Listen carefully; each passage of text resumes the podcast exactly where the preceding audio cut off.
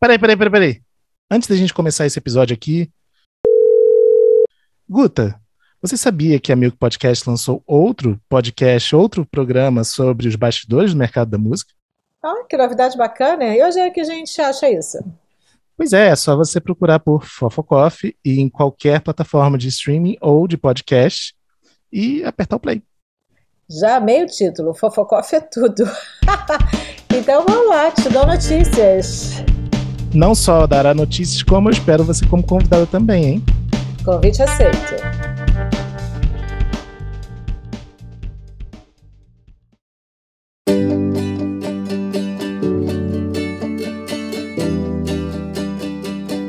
Bem-vindos a mais um episódio do FF, o podcast de música e bastidores do mercado. Eu sou Fábio Silveira e no time titular de hoje temos Guta Braga. E aí, Fábio? E Bruno Costa. Bom dia, boa tarde, boa noite. Bom, gente, esse episódio é mais do que especial. Ele encerra a nossa segunda temporada, mas acho que todo mundo já sabe que a gente não consegue ficar muito tempo longe. Então, segurem as pontas, que são literalmente miniférias, e a gente volta logo. E nesse meio tempo, a Guta terá notícias quentes, incríveis abaladoras. Eu acho que quem acompanha a gente, né, vai literalmente amar. Bom, nesse episódio a gente tem uma convidada mais que especial para debater conosco o processo criativo, composição, produção musical e muito mais. Eu vou tentar não fazer a Marília Gabriela aqui, mas ela é cantora, compositora, produtora musical, arranjadora, escritora e professora embaixadora da Universidade de Coimbra de Portugal. Seja muito bem-vinda, Adriana Calcanhoto. Obrigada, obrigada, obrigada pelo convite. Adoro essa conversa. Que delícia, com certeza vai ser muito bacana. Bom, Adriana, a gente vai falar muito do seu disco novo, só que não sai aqui do, do meu play. Mas eu queria falar antes um pouquinho sobre o início do seu processo de produzir seus álbuns. Né? A sua estreia em disco foi em 1990, com Inguiço, é, disco produzido pelo Mazola, e esse álbum estourou hit naquela estação. Dois anos depois, você assumiu a produção do seu próximo álbum, Senhas, né, junto com Ricardo Rente. E esse disco é um grande sucesso, estourando hits como Esquadros, Mentiras, né?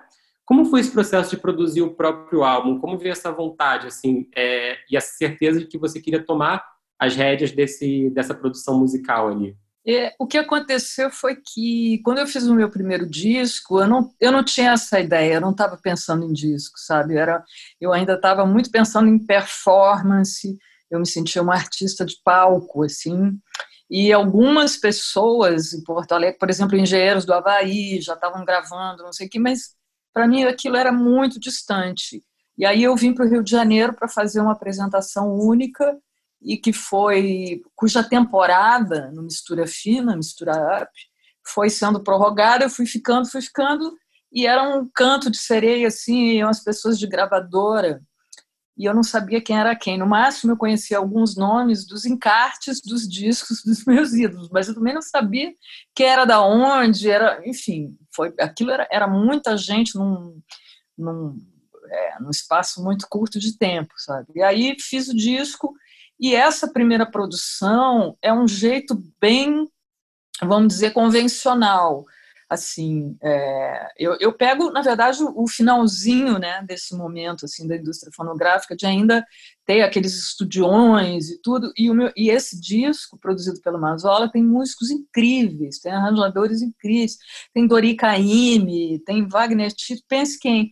Só que como eu aceitei isso meio assim é, vou aceitar porque isso vai ser interessante em algum momento, não ia dizer passa aí mais tarde. É, eu fiz o disco, fiz, mas assim, eu não era dona daquilo. A tradução do que eu fazia no palco para o estúdio também não, porque tinha muita ironia, que é uma coisa difícil de imprimir, né, em disco. É, ficou muito confuso. Aí, o, o disco seguinte, eu sinto necessidade de tomar as rédeas Sinto necessidade da coisa da composição, que no, que no primeiro disco, no Enguiço, são só duas músicas e ainda muito tímidas, assim, do, do meu ponto de vista, sabe? De, de é, aqui, mas, enfim, diferente de sentar dois anos depois e compor para fazer o meu disco, que foi o que aconteceu. Com certeza, e é, e é, é notória assim, a transição, né? Quando a gente escuta um disco e escuta outro, né? É, e, é, e o que eu fico assim de pergunta pensando na Adriana daquele momento, né? É como foi tecnicamente produzir. Eu imagino que ao, mesmo nesse, ao menos nesse início, né, você tenha, tenha sido um processo de aprendizado do que funcionava ou não é, no estúdio. Em que medida você queria aprender alguma questão técnica para ajustar ou você preferia olhar mais o, o todo criativo e deixar na, mais na mão dos técnicos os outros aspectos do processo?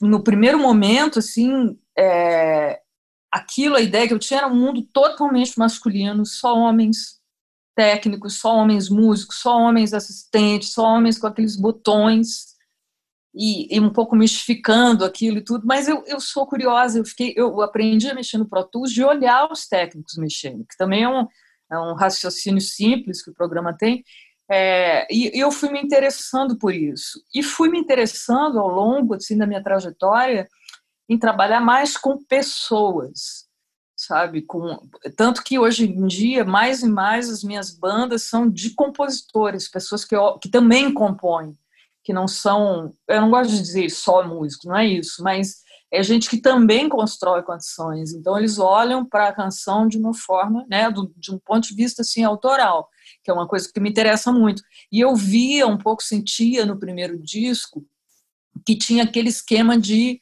as pessoas iam para o estúdio para trabalhar. E, e, hoje em dia eu não trabalho com ninguém mais que trabalhe. Eu própria não trabalho. Eu parei de trabalhar. Eu só, eu só saio de casa e agora nem saio, mas para ser feliz, não para trabalhar. Com certeza. E nesse momento você tinha algum produtor ou alguns produtores que você admirava muito e que você é, enxergava o, o, tom que ele dava ali nas músicas e que te inspiraram? Óbvio que faz muito tempo, né? Mas de repente te ocorre na memória ou até produtoras, né? Porque a gente está falando de um momento em que mulheres se produzirem, né? E produzir para fora já, já é uma raridade ainda hoje, né? Outros artistas mas se produzirem ainda era muito raro, assim, tinha que ter, né, um, um cacife muito grande na indústria para fazer isso, você já conseguiu isso de cara no segundo disco, né? Tinha ah, produtores ou produtores que te inspiravam nesse momento? Eu convidei, depois dessa solidão, assim, do disco ser mal recebido, porque ele não era claro nas intenções, por uma série de coisas, eu decido, então, tomar as rédeas da coisa, e quem eu queria muito que produzisse meu disco era o Arnaldo. Cheguei a conversar com ele, mas ele tinha o projeto dele naquele momento, não era bem possível. E tinha assim um monte de é, produtores mais tradicionais que eu também não queria tanto e que também não queriam por causa da recepção do disco, entendeu? E aí o Pericles Cavalcante, quando eu conversei com ele, compositor, eu falei, ah, estava pensando no Arnaldo, mas o Arnaldo não pode, não sei o quê. Ele falou, olha, eu acho que você, ninguém vai saber melhor do que você. Eu falei, pô, mas eu não, não sei produzir. Ele disse, não, você sabe no fundo você sabe. Chama, aí ele indicou o Ricardo Rente, que é, que é um músico incrível, muito versátil, um músico de sopro, né? mas que tem uma convivência com trilhas e com coisas de teatro e que não eram também como o meu trabalho, só estritamente musicais. E a gente se conheceu e deu uma liga muito grande, assim. E aí eu fiz a safra de composições e depois nós fizemos, que foi muito importante para a gravação, uns 15 dias úteis assim de pré-produção, de ensaio. Fomos para um estúdio, estúdio verde, e, e, ficamos lá tocando as canções, né? acomodando tonalidade, andamento, eu mexendo aqui ali na letra, não sei o quê. E isso, isso foi, foi é muito diferente ter uma banda ensaiando que vai gravar do que as pessoas que chegam e ganham é, no taxímetro e resolvem aquilo o mais rápido possível para ir embora o mais rápido possível, sabe? É outra, outra pegada. Assim. É, e eu só complementando aqui, até isso que você está falando, com voltando também aquela coisa que você fala que você não gosta dessa ideia de, de sair para trabalhar, né? Que você não quer as pessoas no estúdio ali prestando atenção como se estivessem trabalhando. Eu estava vendo uma entrevista da Billie Eilish, né, que ganhou uma porção de Grammys aí com um álbum totalmente produzido e gravado dentro de casa. E ela foi criada da seguinte forma: se ela tivesse é, fazendo qualquer coisa musical dentro de casa, se ela estivesse tocando, compondo ou gravando, os pais não obrigavam ela a dormir. Se ela não tivesse fazendo isso, ela tinha que dormir, mas se ela tivesse ela é, fazendo qualquer coisa musical, ela podia ficar acordada até a hora que fosse. E, e aí é, o entrevistador pergunta: mas como discernir se você está só brincando, só é, gastando tempo à toa, ou se você de fato está fazendo algo criativo? Aí ela falou: mas fazer música é gastar tempo à toa, é brincar, né? Então então eu acho que faz muito sentido quando você faz essa, essa comparação de que você não quer pessoas nesse processo criativo se sentindo na obrigação de trabalhar, né? Você não quer que enxergue dessa forma, né? É, eu acho que no, no, no tempo que eu comecei, assim, também tinha uma coisa que você levava muito tempo se profissionalizando, chegando naquele nível que é sair para trabalhar sair para trabalhar, viver de música, vamos dizer assim, né? E é engraçado você estar tá dizendo isso dela, porque ela é um bicho de palco total, né? Não é só o que ela produz em casa é incrível, ela é super criativa musicalmente tudo, mas tem uma, uma coisa no palco.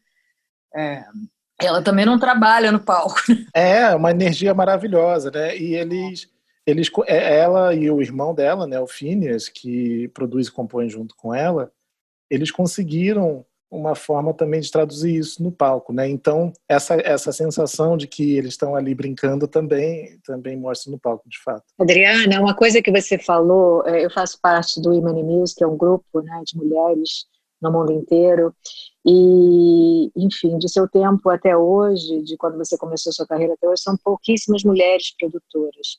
Então minha pergunta é, você sentiu uma estranheza encontrar um uma indústria dominada por homens, teve alguma dificuldade? Hoje você tem pares, entendeu, para falar de produção. Como é isso na sua vida? É a primeira assim mulher que produziu, que foi dona das suas coisas, que foi a Marisa Monte, né? E ela abre para minha geração ali uma, uma, uma, estrada, um caminho que não tinha. É, eu acho que não era tanto de espantar, porque tudo era muito mais é, dominado pelos homens, qualquer coisa técnica, né? Hoje em dia eu estava vendo a Mamundi produz os discos dela, produz discos para outras pessoas, produz faz, não tem mais isso, né? As meninas estão fazendo áudio.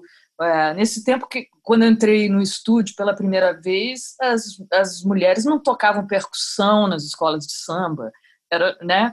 Então, assim, não era tanto de espantar que aquilo fosse tão masculino, era aborrecido, porque eu não tinha muita interlocução.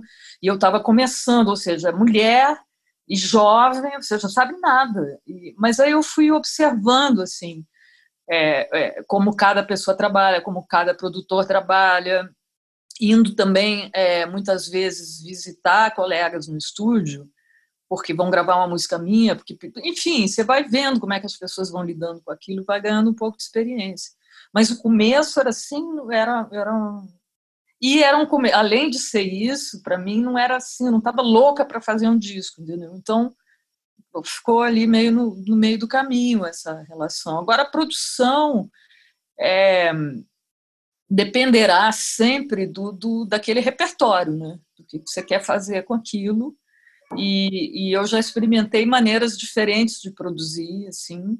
Quando eu fui, quando eu trabalhei com pessoas mais do pop, eu fiquei muito impressionada com a quantidade de, de dogmas que existe no pop, que eu não, não esperava tanto. É um, é, o pop é uma música cheia de não pode, não pode isso, não pode aquilo, não pode, não pode, não pode eu achei também chato. Aí eu fui, em vez de procurando assim, estilos e coisas, eu fui procurando pessoas com as quais eu me identificava naquilo, sobretudo na, na coisa de, de não de não estar tá trabalhando, de estar tá sendo. É, é, isso que eu ia falar, é isso que eu ia te perguntar, Adriana. É do Senhas em diante, né? As, é, você trabalhou tanto solo como com vários produtores, né? É, como é que você sabe, você já começou a rascunhar essa resposta falando da questão do repertório, né? Mas como você sabe quando um grupo de canções precisa do seu olhar só ou precisa trazer um outro produtor aqui? Você, é, são realmente encontros com pessoas, como você, como você disse? Acho que é. Eu acho que quando dos dois lados tem uma troca, é mais legal do que aquele produtorzão que vai lá botar a assinatura dele no seu trabalho. Então ele fica reconhecível muito mais do que aquele artista que ainda não é reconhecido. É, tinha um processo também que era muito assim: você tem que é, parecer muito com alguém para então aquilo imprimir para as pessoas, para então você começar a batalha de ser quem você é. Hoje em dia não é mais assim, as pessoas, meninas, fazem seus discos em seus laptops, em casa, mudou ainda bem e muito rápido, mas é, naquele momento era, era,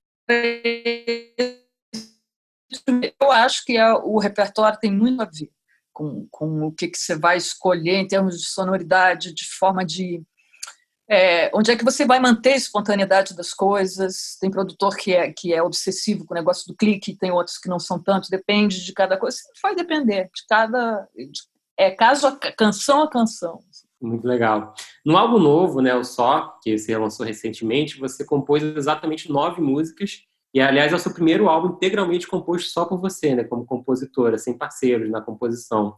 E as nove faixas na ordem que ficaram prontas, você disse que já era um disco, né? Uma safra de canções. É, eu achei interessante que o tracklist do álbum segue exatamente essa ordem né, em que elas foram feitas. Elas contavam uma história, elas eram como se fosse uma crônica desse tempo e desse processo? Acho que sim.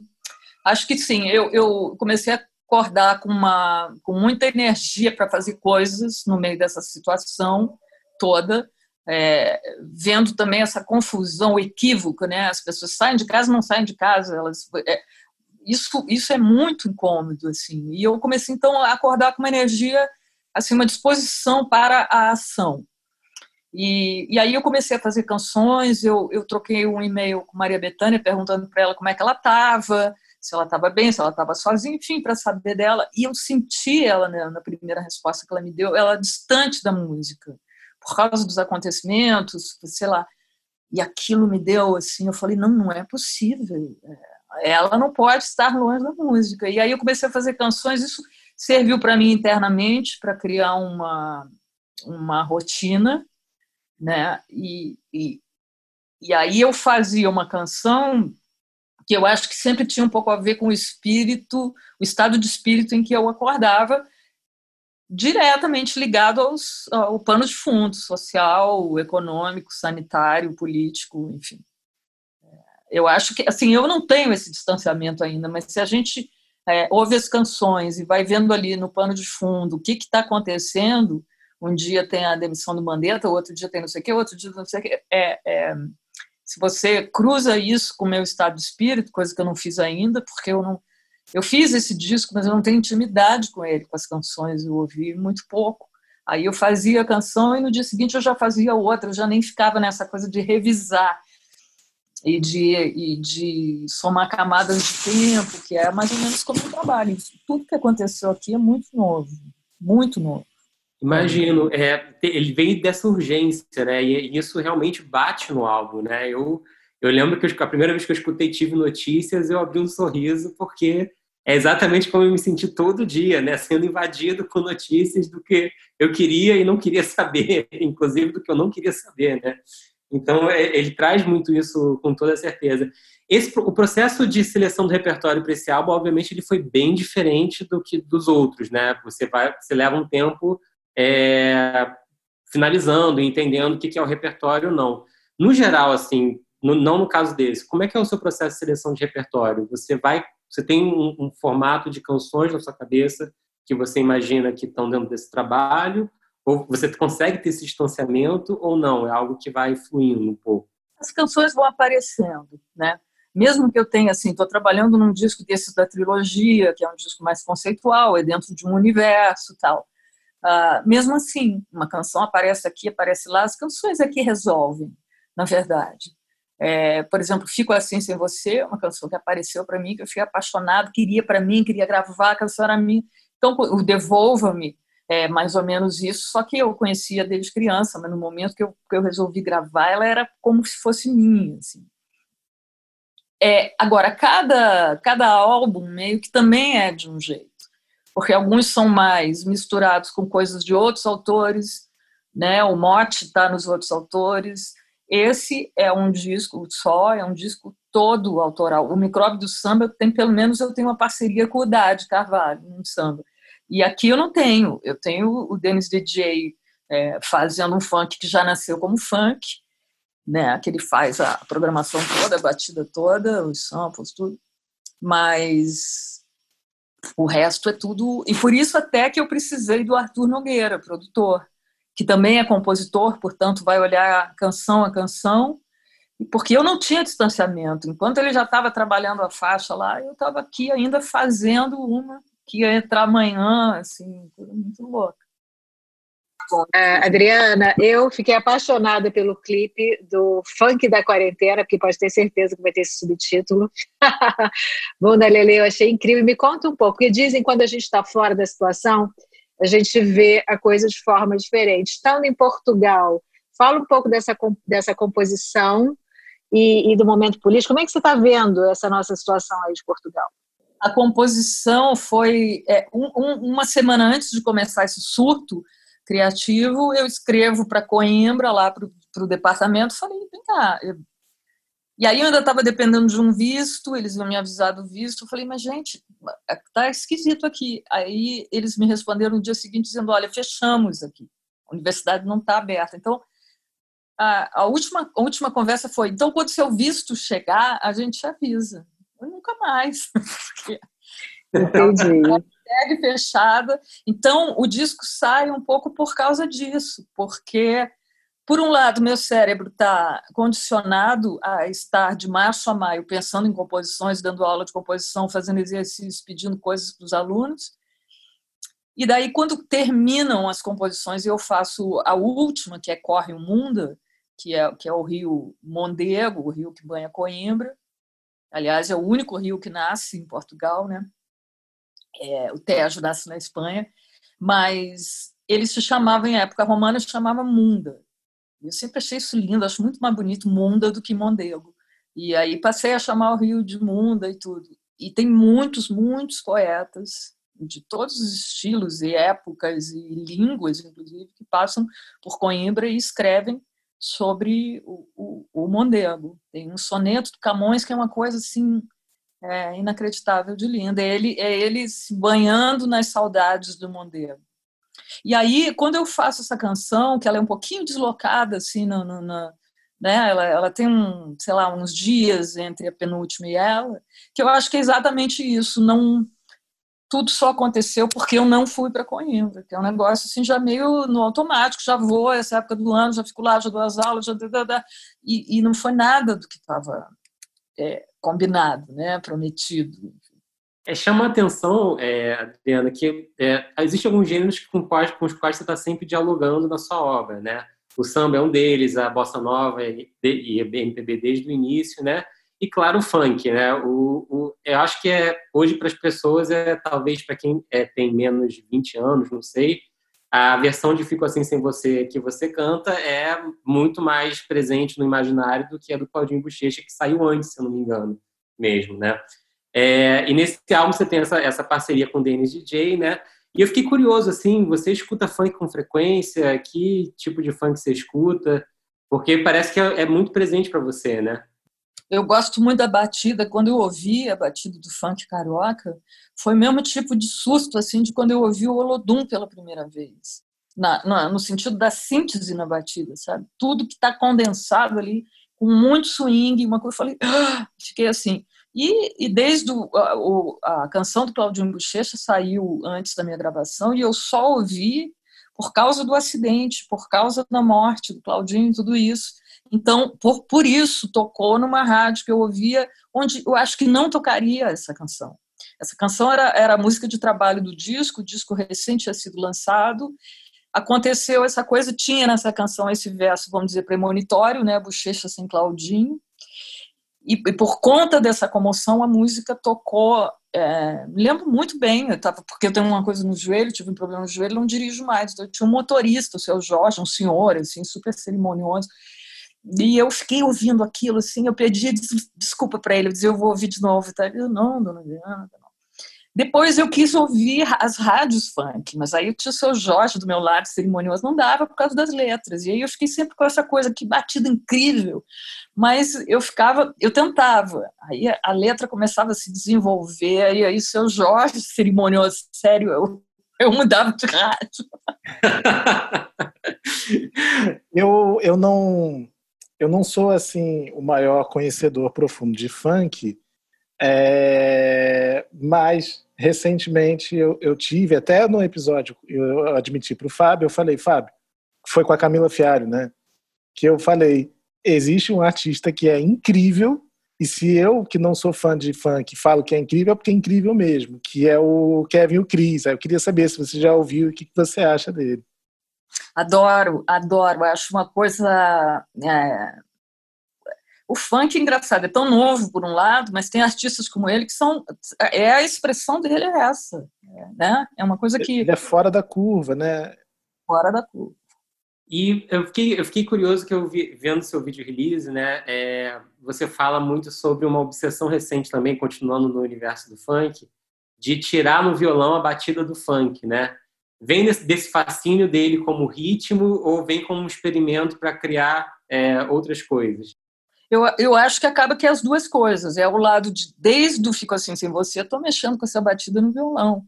Né? O jeito que eu toco funk no violão hoje já não é o jeito de 2000 quatro quando eu lancei a canção. Eu fui, né, eu fui aprendendo umas outras canções e fui fazendo as minhas e aí chegou este momento que é o Ninguém na Rua, que é ter uma batida e fazer uma canção que nasce como um funk. Não é pegar um funk e trazer para o meu violão, é já fazer do, ele no violão enquanto funk.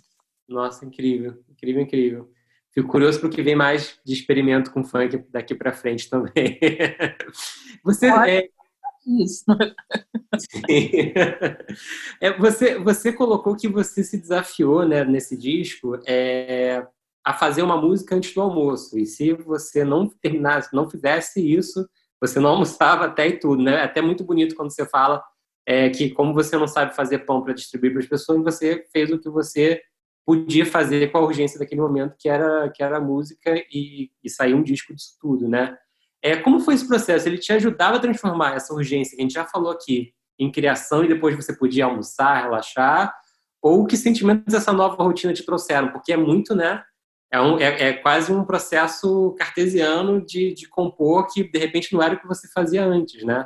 Não, não era o que eu fazia antes, mas tem isso que eu digo, é meu condicionamento entre março e maio de estar na vida acadêmica, disciplinada, com horário isolado, aula, corrigir trabalho, não sei o que, não sei o que. Acho que isso também, é, né? E, e, depois os outros meses, mesmo fazendo turnê, discos e coisas, eu estou sempre pesquisando e coletando coisas para propor para os alunos.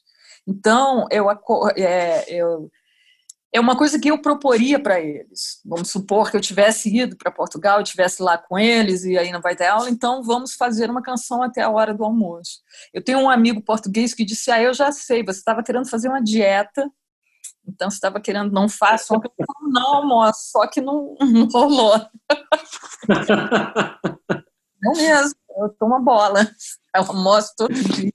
O, o Jack White, ele fala em um documentário sobre processo de composição, que ele fala que, assim, nem todo dia ele acorda inspirado para fazer aquela música que vai mudar a carreira dele, mas que ele mesmo assim se forçava a compor porque ele falava que assim, bom, eu preciso fechar um álbum, eu preciso de mais músicas. E e aí ele fez até uma analogia assim que ele fala que às vezes um, um marceneiro ele acorda sem vontade de fazer a cadeira, mas depois que ele faz ele fala, pô, não é que ficou bonita, não é que não é que é legal assim, né?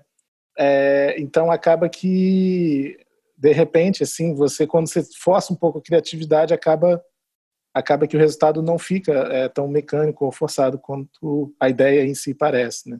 É, eu acho que sim, eu gosto dessa disciplina, eu, quer dizer, eu gosto, eu admiro essa disciplina.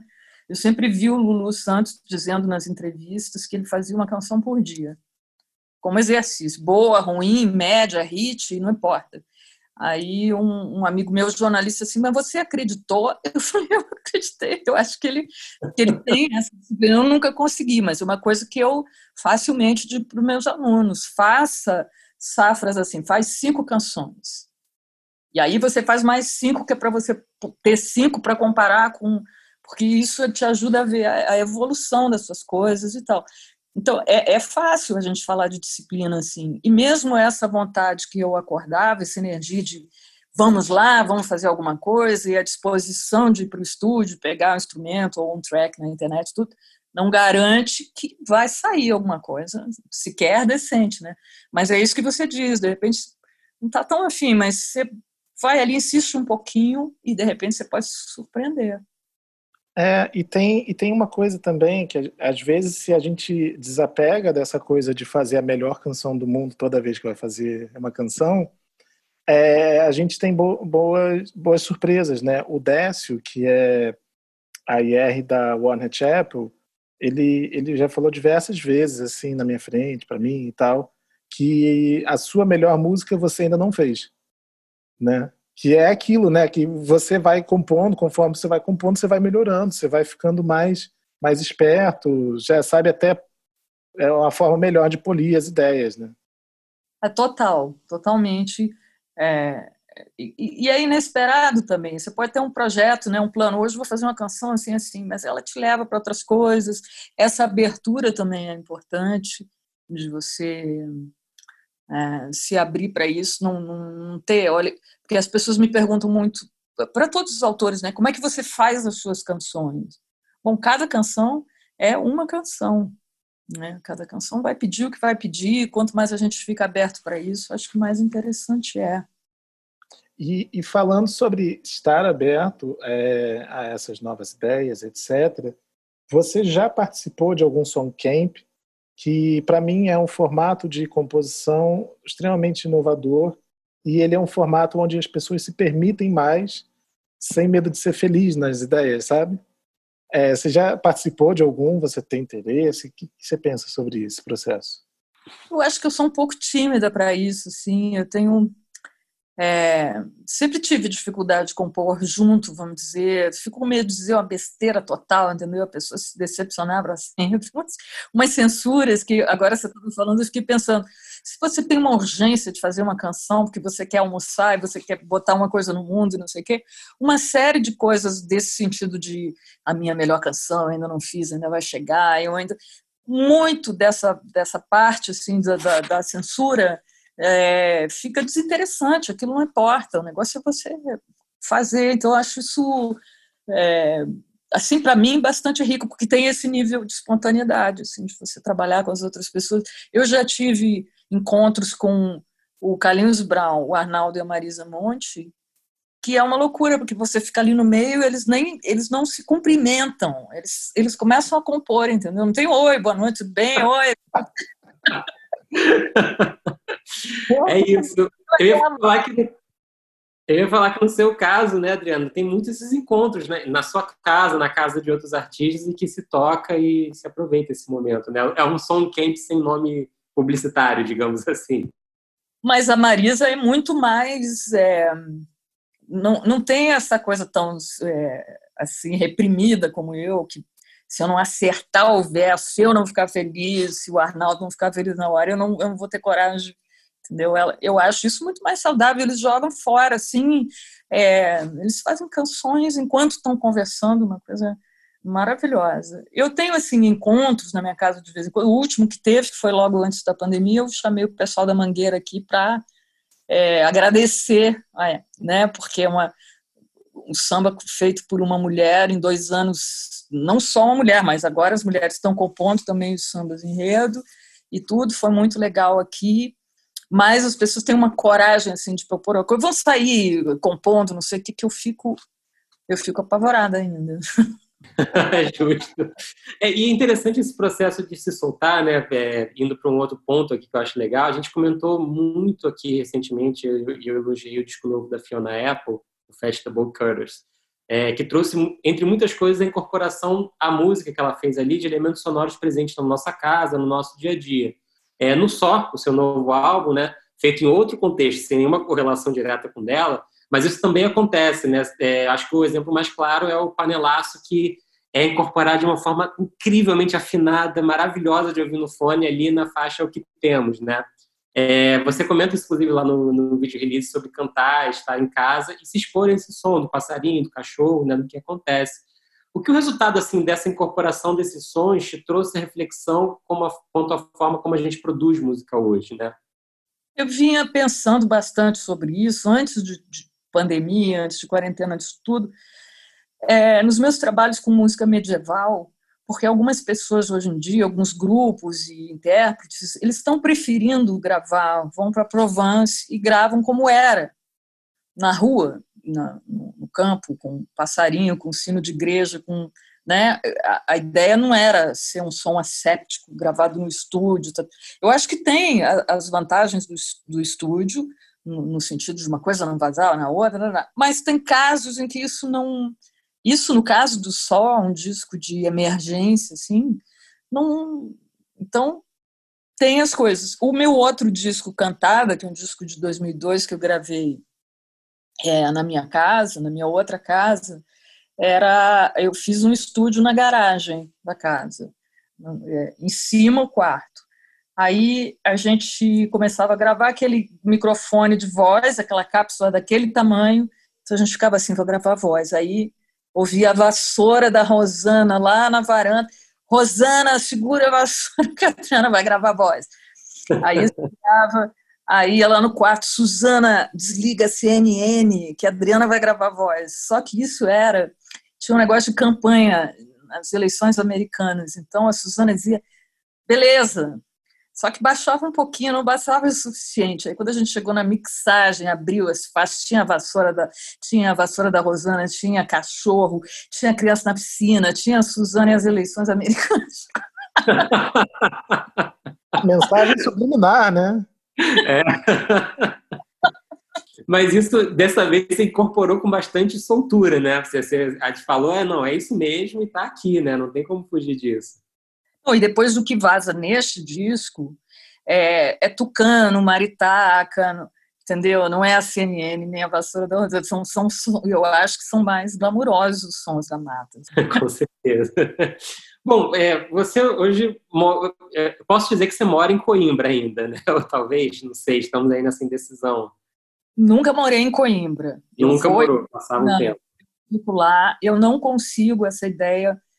É, muitos colegas conseguiram. Eu tive conversas com a Malu e o Marcelo, que mudaram com gatos, levaram os gatos, três, dois, três gatos, lá tiveram uma filha, tem uma vida tão amarradões, o Domênico Lancelotti, a mesma coisa. Eu não conseguiria pegar um voo é, indo embora do Brasil, entendeu? E acho que essa essa relação, essa tradição que existe de se olhar de Coimbra para o Brasil, desde que há notícias do Brasil que chegam em Coimbra, enfim, a gente esse ano fez 730 anos de universidade. A universidade que olha para o Brasil de um jeito assim, é, porque eu acho que tem uma relação de Portugal com o Brasil e tem um olhar de Coimbra específico sobre o Brasil por causa da, da comunidade brasileira lá, dos alunos, dos, dos reitores brasileiros que houveram, dos mestres e José Bonifácio e enfim, Gonçalves, enfim, é, mas o que é interessante disso, assim, eu fiquei pensando quando você falava, é o que, que te trouxe de é uma pergunta um pouco ampla, né? Mas essa coisa de passar um tempo em Coimbra, voltar ao Brasil, passar e agora voltar nessa situação de quarentena, você olha para o Brasil, você olha para a vida das pessoas ao seu redor, que, que mudança de olhar talvez você tenha tido, assim? Pode ser não necessariamente com relação à nossa a nossa vida hoje quarentena, né? Mas no sentido até mais amplo, assim, da forma como a gente vive, se relaciona aqui, tudo isso? É, quando chego em Portugal, sempre comecei a reparar que cada vez que eu chegava, mais e mais as pessoas vinham para mim explica o que está acontecendo no Brasil. Porque, eu dizia, bom, mas eu também não, não também não estou entendendo. É uma coisa. Então, eu, eu, me lembro de uma vez a Cora Rona ficou num desses congressos de tecnologia, ela vai, sei lá, ficou não sei se chegou a ficar um mês, mas ficou pelo menos uns 20 dias fora do Brasil. E aí, esse texto dela era impressionante, porque era essa coisa de a gente estar tá fora, a gente fica olhando de um jeito, mas quando a gente chega, a gente adapta as situações, né? Hoje em dia a gente tira o relógio, tira o brinco para sair.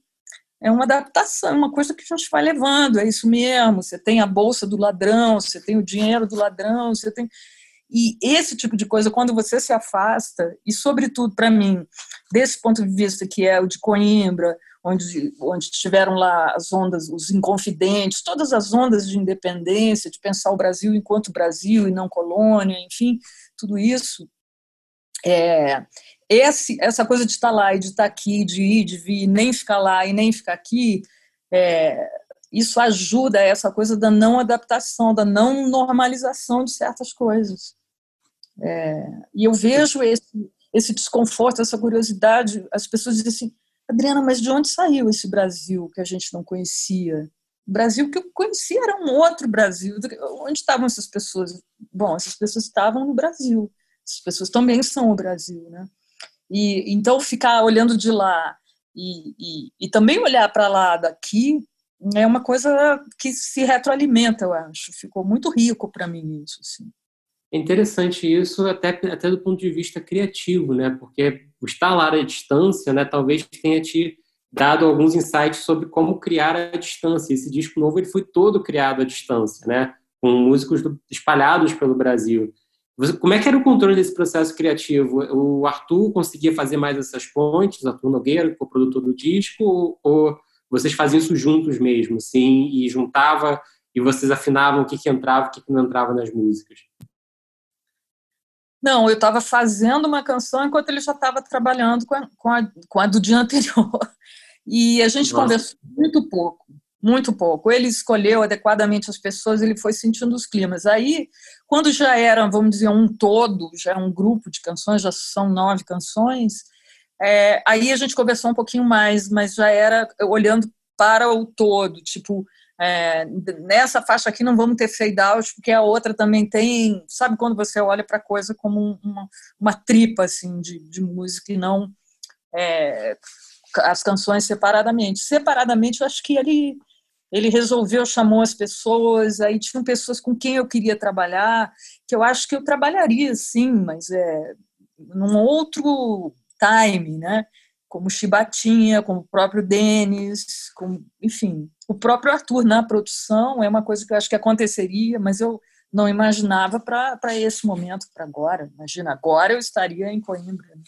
Com certeza. E por falar no curso que você leciona no, lá no curso de letras na Universidade de Coimbra, né?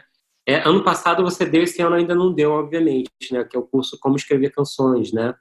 É, o que esse curso te ensinou sobre o seu próprio processo criativo e mais, o que você aprendeu com as dúvidas e questões que os alunos te traziam, né? Não sei se você tem exemplos práticos, enfim, seria super bacana. Eu gosto muito de uma coisa no curso que é começar pela origem da canção, né? Portanto, da poesia na Grécia, é, como é que para que servem as melodias, para guardar os poemas, para os poemas poderem ser transmitidos. É, é, portanto, tudo começa com canção, né? A escrita vem depois. Aí eu começo com isso, e aí passo pelos trovadores né, é, do medievo, toda a, a, a, linhagem né, da canção ocidental. E, e aí tem uma coisa interessante também, que é o tema do amor não correspondido. Isso é uma coisa bem da Grécia. Embora a gente possa fazer uma tradução que esse, o que a gente chama hoje de amor, lá poderia ser chamado mais de sexo, mas, mas é muito próximo o amor, ou o sexo, ou o desejo não correspondido. Então, eu me lembro que o primeiro curso que eu dei, no início eu fiquei muito interessada, assim, porque eu tinha aluno juiz, advogado, é, psicólogo, artista plástico, historiador, coisas loucas, diferentes. Portugueses, brasileiros, gente jovem, gente mais velha, de tudo. É, e aí eu um, o exercício final, a última canção, é tipo um festival. A última aula, cada aluno vai apresentar a canção que ele teve o tempo todo do curso para fazer, para elaborar, para desenvolver. Ele vai falar sobre isso, é, ele e ela vão contar como foi feito, e eles é que votam, né, um júri popular, e aí alguém ganha esse festival. E aí, num dos anos, eu, eu acho que foi no primeiro ano, que eu disse, então, o trabalho, o trabalho final é uma canção de amor não correspondido. Achei que estava sendo clara. Aí o pessoal, o, o pessoal da, da, da, os psi que ficam num canto juntos diz assim, mas é, amor não correspondido, você quer dizer amor não correspondido, ah, talvez pelo próprio sujeito? Eu falei, não me interessa, eu quero uma canção de amor não de lâmpada, porque Aí os do, os do direito já olhavam para isso de outra maneira. Aí eu falei: não, não, é uma canção de amor não corresponde. Foi muito lindo esse ano. Agora estou lembrando, no final, o festival foi uma aluna do, do Pará que ganhou porque ela fez uma canção sobre a relação dela com o pai, que era uma relação muito difícil. Ele saiu de casa, ele deixou a mãe, deixou a família, não sei o quê. E essa era a canção dela de amor não correspondido e as pessoas, os colegas dela, a classe toda se comoveu de uma maneira, foi lindíssimo, assim. Mas eu vi que eu não posso ficar dando essa por amor não correspondido, você quer dizer, bom, quero dizer amor não correspondido. Se vira aí, quero canções. e aí, como, e aí, como você fez nos anos seguintes, nesse caso? Você delimitou mais o tema ou não? Aí teve o, o último, eu fiz. Eu falei o seguinte: a, a, canção do festival, que vocês têm três meses para fazer, é o seguinte: eu quero que vocês se apresentem para mim, eu quero saber quem é cada um. Que no começo eu peço uma árvore genealógica de, de influências. E é muito engraçado, eles fazem, cada um desenha do seu jeito, mas eles vão botando ali os ídolos, a canção que ouviram, quando não sei o quê. E aí tem a parte da adolescência de todo mundo, a maioria põe assim, desculpe por isso, gostava de fumar, aquelas Aí o trabalho era, então eu quero que vocês façam uma canção sobre vocês mesmos, porque eu quero saber quem é cada um, sem usar a palavra eu, porque a gente tem essa coisa no cancioneiro que vem do cancioneiro anglo-saxão, que para tudo a gente tem que dizer eu, e não precisa isso. Em português não precisa, é mais rico do que isso. Aí eles ficaram nessa batalha durante o, curso inteiro e tal, e no final fizeram coisas muito bonitas, sem usar, ah, mas pode isso, pode aquilo. Eu falei, não pode, a palavra é eu, vocês têm que falar de vocês sem dizer eu, não sei o quê. Aí fizeram, fizemos tudo, aí quando chegou o final, um pouco antes de eu dar o resultado da votação, a gente preparou uma coisa para você, professora. Aí pegaram violões, não sei o que, começaram a cantar.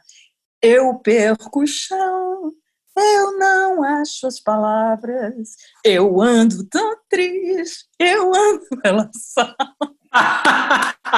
Sensacional. Sacanagem, né? Maravilhosos. Mas é muito, muito isso mesmo. E o que que, assim, para fechar, assim, o que que você sente que que tem onde é, esses jovens compositores né, que estão fazendo o curso com você, onde eles sentem, você sente que eles têm mais ânsias ou dúvidas ou questões é, na hora de, de criar, assim. E se são questões que deveriam ter, né? Porque, obviamente, hoje com tudo que a gente vive, talvez as pessoas se sintam com muito mais cobrança pela exposição natural que tem em todos os lugares. É, mas o que, que você sente assim que é mais é, clássico, né, quando, quando eles vêm? Tem, tem um assunto que é recorrente e que, e que gera horas e horas de discussão, que é a fórmula, a fórmula do hit.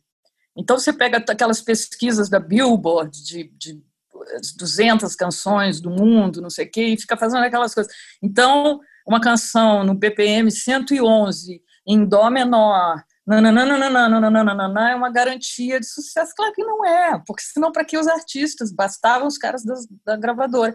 Mas isso é uma coisa que eles têm muita curiosidade, querem entender. Então eu trabalho muito com isso. Vamos aqui, vamos ao, à fórmula, certo? Certo. Andamento tal. Às vezes eu dou esse exercício que é dou tudo que é que tem de mais ou menos compilado entre andamento, tonalidade, é, enfim, aí o refrão vai para cima, não vai para baixo, vai para o agudo. Pense o quê? E um desses cursos eu falei, o trabalho final eu quero um hit, um hit de cada um, portanto vou ter aqui uns 25 hits. E ao longo do caminho do curso, que eles vão ouvindo sobre a Grécia, que eles vão conhecendo os trovadores, que eu falo sobre Dom Diniz, sobre a língua portuguesa, quando chega a hora de fazer um hit, ninguém quer, assim, né, nesses termos, né? Porque a grande graça é a gente fazer uma canção e não ter ideia se as pessoas vão odiar, vão gostar, a canção está no mundo, é do mundo. É, então, o negócio da fórmula demanda conversa, mas é bom. É bom porque a partir da fórmula, você conhecendo a fórmula, você pode fugir disso, desmontar, desfazer, contradizer, enfim. É igual, é igual com desenho, né? Com desenho você tem a parte teórica, mas o, o, o divertido do, do, de desenhar é você é, fugir da parte teórica. Porém, quando você tem esse, esse background, né, esse conhecimento teórico, você, você fica até mais esperto para ousar né, e fazer coisas diferentes. É, teve, eu lembro de uma conversa que essa coisa, por exemplo, na aceleração que a gente vive, que as pessoas não aguentam alguns segundos de uma introdução de uma música, já nada tem introdução. E aí as pessoas dizem, ah, hoje em dia vamos direto para o refrão, já nem tem o ar, já mas isso é Motown, Motown já fazia isso. Começa o refrão, vamos, vamos lá, entendeu? E essas coisas eu também penso que são cíclicas. É, Motown e Mozart, né? É, Beethoven, né? Já, já abria as sinfonias com, com o tema principal, né? É, afastando um pouquinho, é isso mesmo. Maravilhoso. Gente, é, Adriana, eu podia segurar aqui com mais mil perguntas, mas a gente vai estourar super o nosso tempo. É, então. Posso fazer uma pergunta off-topic? Faz uma pergunta off-topic. Última então, pergunta. É, e aí, assim, dando um contexto do, do off-topic. Quando a gente fez o nosso último episódio com o Paulo Junqueiro, a gente falou brevemente sobre como que a gente consegue manter a casa limpa em tempos de quarentena, né? E aí eu falei que eu comprei um aspirador robô e que não funciona tão bem, mas ele definitivamente funciona melhor do que eu. e aí eu tô vendo aqui o cabelo do Fábio que está crescendo e eu tô vendo Guta e a Adriana com o cabelo curtinho. Como que vocês fazem para manter o cabelo curtinho em tempos de quarentena? Excelente pergunta, Bruno. eu não sei cortar. Fala, entrega, Guta. Bom, eu me entrego, né? Porque eu fiz uma bobagem no meu cabelo e todo mundo sabe disso. E eu, a bobagem eu, eu recorri ao supermercado. Agora o corte de cabelo, obviamente, o meu cabeleireiro me atendeu, mas com todas as coisas importantes que precisavam ser feitas, tudo de acordo com a OMS. Eu tô, eu tô aprendendo a, a cortar. Não tá muito, não tá assim. eu queria muito saber. Eu acho que ia ser assim é um dos aprendizados que faltam na minha vida, eu saber cortar meu próprio cabelo. É um, é um... Não, você chega lá, você é. vai, vai olhando suas fotos dos cabelos que você gosta e vai, vai treinando. O que é eu já tenho... Olhar, né? O que eu já tenho feito é assim acertar uma coisinha na franja quando eu volto do salão e não tá bacana, mas realmente cortar, cortar assim é é, de repente, Os meus netos são bons nisso, viu? Eles têm uma maquinazinha lá que se você quiser experimentar, bota uma máscara e vem. Aí, Bruno. Pronto, Bruno. Mas bom, respondido, desculpa, off-topic. Vamos, vamos, vamos fazer esse curso depois. bom, gente, bora para o Aperto Play.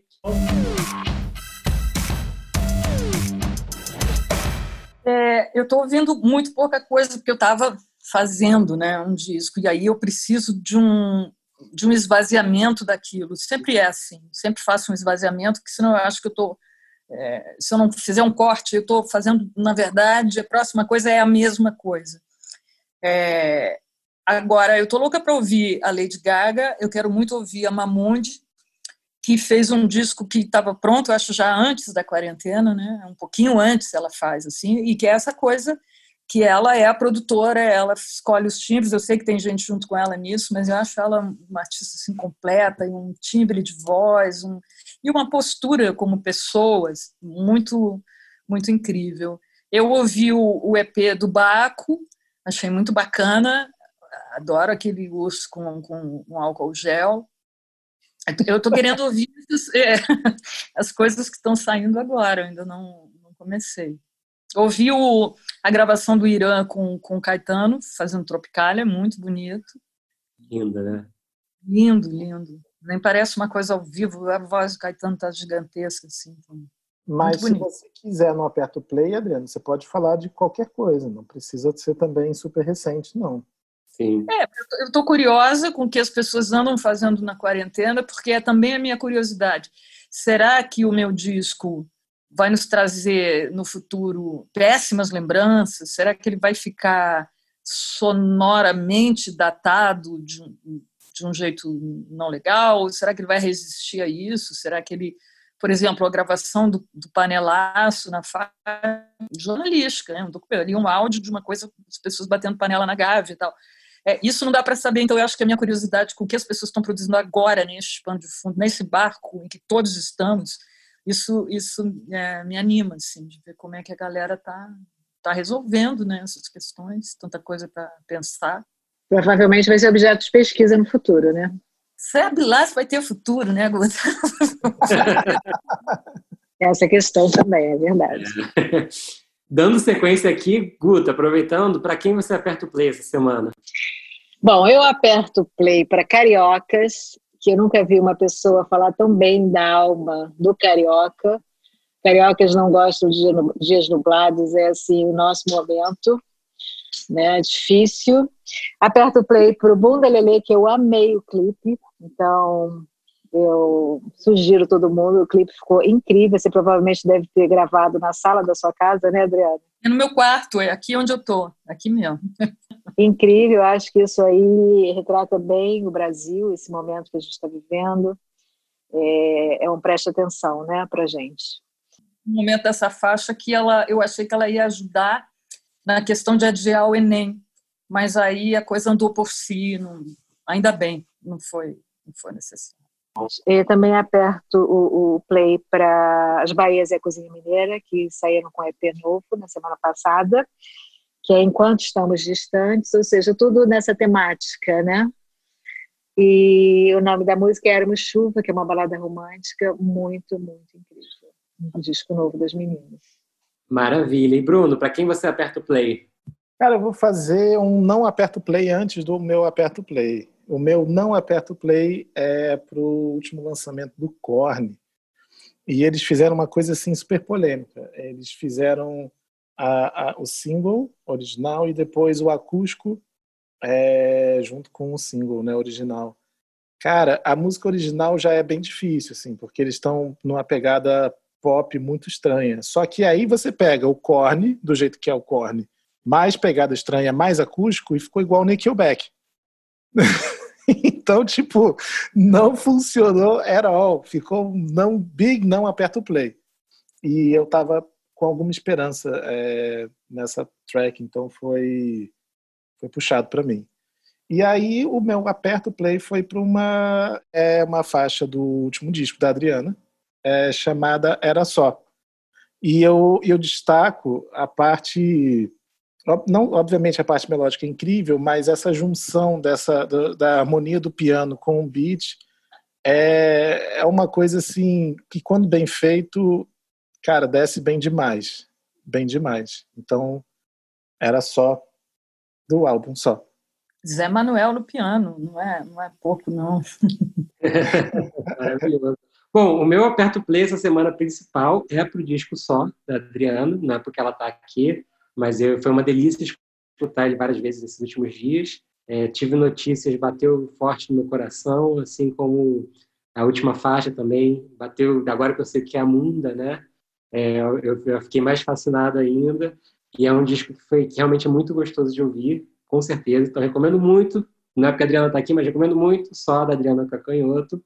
Recomendo muito o clipe do, da faixa de trabalho do disco novo da Mamundi. Já, eu já recomendei o disco dela, a Adriana já recomendou o disco dela aqui, mas, é, mas eu recomendo muito Nova TV. É, o clipe dessa música tá algo lindo demais. E recomendo muitíssimo é, todos os lançamentos que estão acontecendo esta semana. Eu sei que é uma semana que a gente está gravando aqui que é que tem muitos temas políticos sendo é, mobilizados. O principal deles é a questão do racismo. É, mas a gente tem um tema urgente essa semana também sendo mobilizado, nessa semana que a gente está gravando, que é o Dia Mundial do Meio Ambiente. Então, temos lançamento saindo do 342 Amazônia, em homenagem ao Dia Mundial do Meio Ambiente. O primeiro a Adriana já citou, que é o Caetano Veloso com o Irã, mas tem uma gravação incrível de Majur com um coro de luxo ao extremo, é, de primavera do Tim Maia. O coro, para vocês terem noção, é Tereza Cristina, Irã, Dônica, né? Só a gente incrível ele fazendo coro para Maju cantando Tim Maia. Tem um encontro da Tereza com Caetano, que é em Gema, que é um encontro lindo de morrer, enfim. Recomendo muito porque é, a questão ambiental é urgente também, né, em tudo isso que vivemos. Bom, muito obrigado pela presença, Adriana. Foi um prazer passar essa, esse, essa hora aqui com você batendo papo. Quem dera durasse mais umas três. Adorei a conversa também. É, bacana esse você está falando aí, tudo está muito urgente, né? E, e, urgência sobre todas essas questões sobre o racismo e tudo. É, urgência não é correria, não é afobação, né? Urgência é urgência. Eu acho que isso está tá refletido nos trabalhos que estão rolando, está tá permeando esses trabalhos. Isso eu acho a coisa mais legal. Com certeza. E, gente, muito obrigado e até a próxima temporada do Fast Forward. Gente, não demora não. Se segurem aí, porque o que vem aí é incrível, viu? Tchau. Tchau, até lá. Tchau.